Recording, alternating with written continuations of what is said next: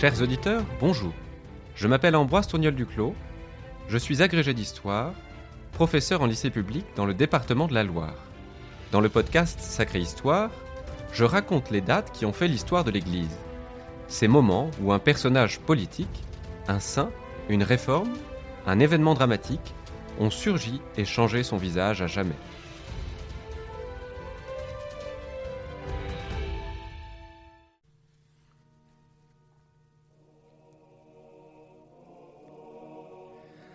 Acteur majeur de la réforme cistercienne, Saint Bernard est sans doute la figure la plus décisive du christianisme occidental au XIIe siècle. Appelé par le pape à prêcher la deuxième croisade en 1146, il s'y livra avec talent. Que savons-nous de cet engagement? Comment ce mystique d'une haute exigence envisagea-t-il l'esprit de croisade? Voilà ce que nous allons tâcher de comprendre.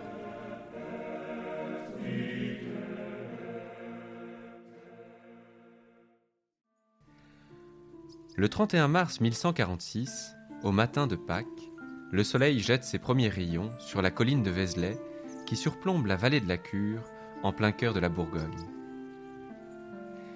Précieusement conservées par la communauté bénédictine, les reliques de Sainte Marie-Madeleine, apôtre des apôtres, ont fait de ce lieu un sanctuaire à nul autre pareil.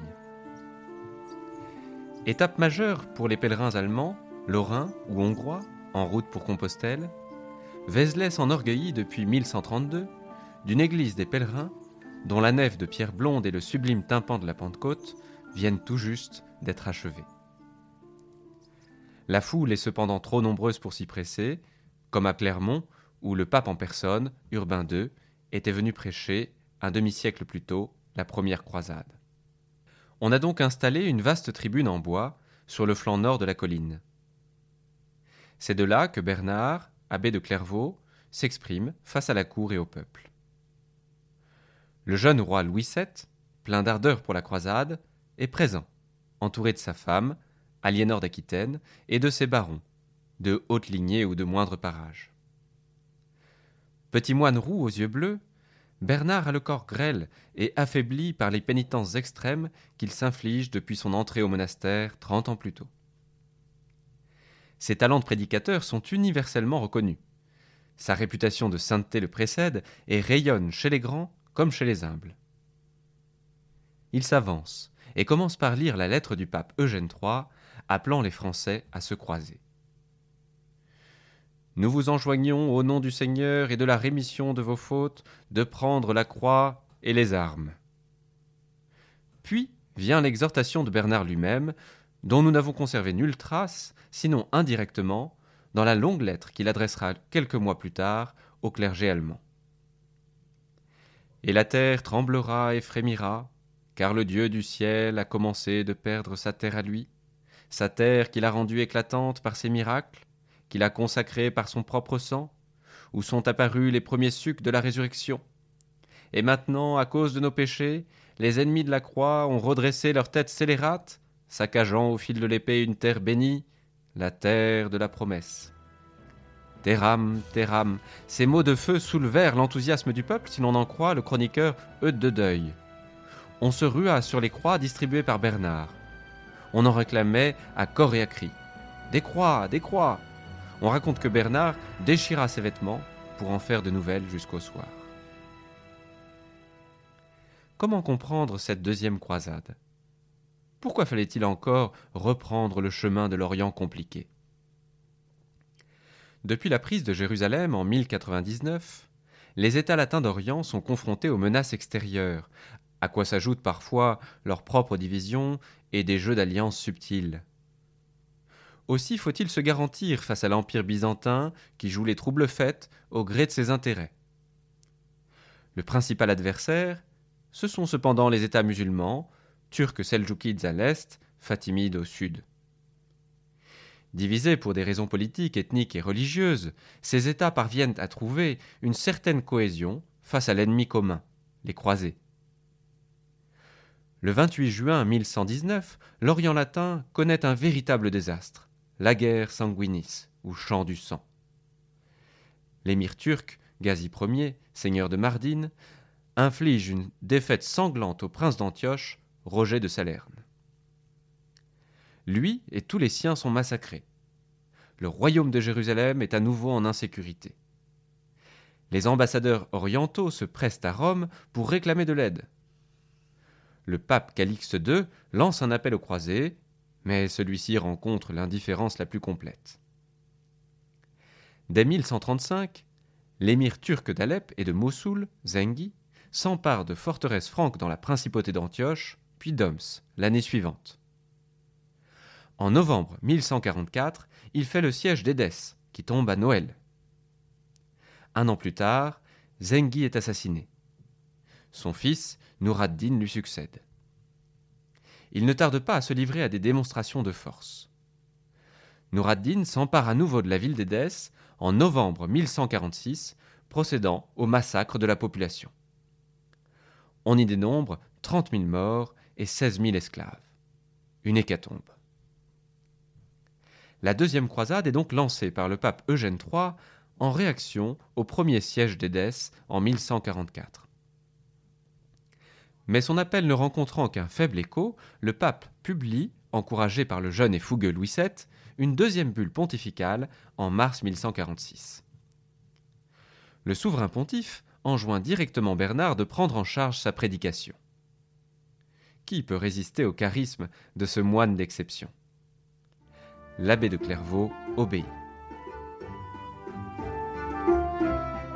Mais qu'est-ce que la croisade? Dans quelle mesure Bernard adhérait-il à ce nouveau passage vers Jérusalem? Comment expliquer ses réticences? On ne comprend rien à la croisade si l'on oublie qu'elle est, d'abord et avant tout, une institution d'Église, voulue par le Saint-Siège, encouragée par les conciles œcuméniques pour répondre aux nécessités du temps présent. Dès le IXe siècle, face aux conquêtes musulmanes de l'Italie méridionale, les papes Léon IV et Jean X ont été les premiers à proclamer que la lutte contre les infidèles était un acte pieux. Mais c'est la défaite des Byzantins face aux Turcs à Manzikert en 1071 qui conduit le pape Grégoire VII à définir plus clairement les contours de la croisade. Appuyé sur le principe de la guerre juste, théorisé par les pères de l'Église, saint Augustin en tête, elle vise à défendre la chrétienté face aux conquêtes musulmanes et à garantir l'accès à la Terre sainte. Loin de se réduire à une simple expédition militaire, la croisade s'apparente bien davantage à un pèlerinage en armes. À partir du pape Urbain II, les privilèges accordés aux croisés, au sommet desquels l'indulgence plénière, sont les mêmes que ceux qu'on délivrait jusqu'alors aux pèlerins de Compostelle, Rome ou Jérusalem.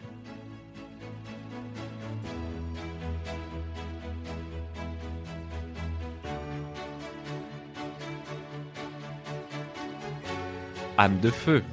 Bernard de Clairvaux se méfie des intentions politiques ou guerrières qui pourraient pervertir l'esprit de croisade. Le monastère n'est-il pas déjà en lui-même une Jérusalem céleste? Les chrétiens n'ont-ils pas d'abord à rechercher le royaume de Dieu dans leur cœur? C'est assurément cette patrie qu'il faut désirer de toutes ses forces, bien davantage que la Jérusalem terrestre. Quant à l'islam, il le connaît mal, Contrairement à son contemporain Pierre le Vénérable, abbé de Cluny, traducteur du Coran et auteur d'un immense effort apologétique destiné à lutter contre l'hérésie des Sarrasins. Bernard de Clairvaux propose une lecture spirituelle du pèlerinage. Dans la louange de la nouvelle chevalerie, il fait de la croisade une offrande de toute sa vie sous le signe de la croix. Ce lien avec le combat spirituel est le seul qui puisse justifier aux yeux de Bernard le malicide, le meurtre de celui qui fait le mal. Le croisé peut donc légitimement combattre ses adversaires, mais il est d'abord appelé à se convertir et à envisager le don de sa propre vie dans la logique du martyr. Ce qui importe, à Saint Bernard, dans le langage de la chevalerie, dont il est lui-même issu par sa famille, c'est de venger l'honneur de Jésus outragé. Comme l'amant se lance à la poursuite de l'aimé, comme le Christ s'est offert à son Église, ainsi le croisé est appelé à mourir à lui-même, et s'il le faut, à mourir tout court sur les lieux mêmes de la rédemption. Le sentiment le plus fort qui entre dans la formation de l'esprit de croisade, c'est donc la conscience du péché. Aux yeux de saint Bernard, les croisés forment une armée de pénitents capables de se saisir du temps favorable à leur conversion. À l'automne 1146, Bernard se porte d'ailleurs en hâte vers le Saint-Empire, dans la vallée du Rhin, pour tenter de mettre un terme aux violences antisémites qu'un prédicateur cistercien, Rodolphe, encourage. Ces débordements n'ont rien à voir avec l'esprit de la croisade. Le 27 décembre, neuf mois après l'appel de Vézelay, Bernard parvient à convaincre l'empereur allemand Conrad III de se joindre à l'expédition. Les affaires du Christ n'attendent pas. Elles relèvent cependant du bras séculier. Aucun moine cistercien ne doit partir pour l'Orient sous peine d'excommunication.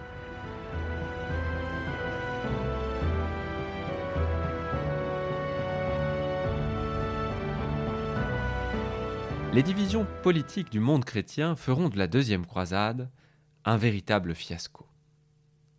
La route des Balkans est préférée à celle de la Méditerranée. Elle est pourtant bien moins sûre que la voie maritime et force les troupes croisées à passer par l'Empire byzantin. Le basileus, Manuel Ier Comnène, inquiet de voir la principauté d'Antioche renforcée par cette nouvelle croisade, demande à Conrad III et Louis VII de lui prêter hommage. L'un et l'autre refusent. Le roi normand, Roger II de Sicile, profite des circonstances pour s'emparer des villes grecques au détriment des Byzantins. Après avoir cheminé séparément, les troupes franques et allemandes, qui ont fondu de trois quarts, parviennent à rejoindre les côtes du Levant. Le roi de France s'aliène le soutien du prince d'Antioche en lui refusant de lancer une expédition contre Alep. Conrad III et Louis VII se retrouvent à Jérusalem. Le pèlerinage l'emporte désormais sur les nécessités de la défense des États latins d'Orient les souverains tentent tout de même de prendre Damas. L'échec est une nouvelle fois cuisant et ne fait que renforcer l'émir Nouraddin.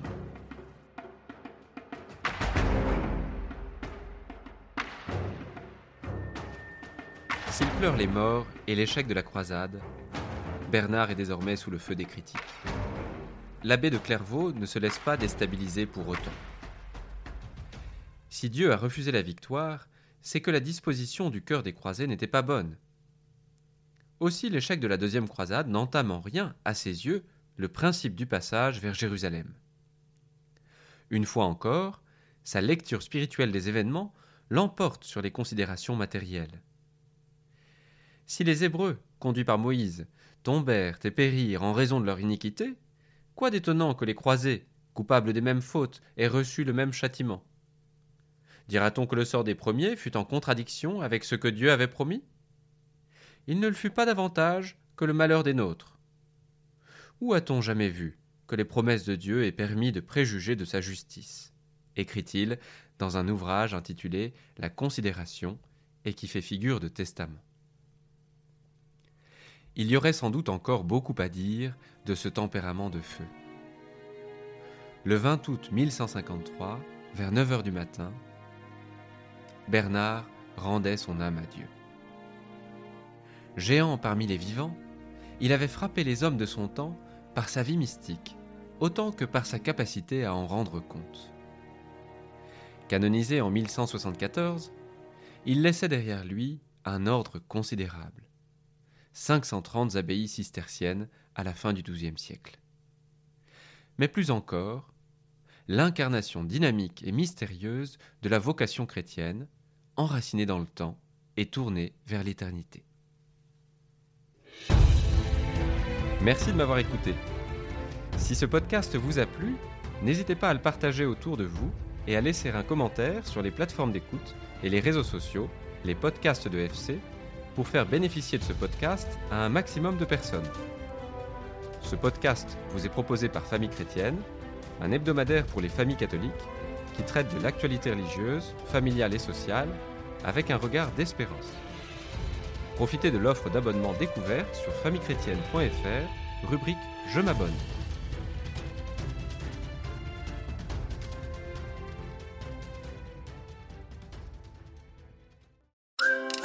Un peu proche se marie bientôt? Offrez aux jeunes mariés un abonnement d'un an à Famille Chrétienne pour 85 euros seulement. Famille Chrétienne accompagnera au quotidien les jeunes mariés dans leur vie de foi et vie de famille. Ils recevront chaque semaine le magazine Famille Chrétienne et auront accès à nos milliers d'articles en ligne, aux podcasts, aux vidéos ou encore à une newsletter spéciale couple. Pour les abonnés, rendez-vous sur boutique.famillechrétienne.fr.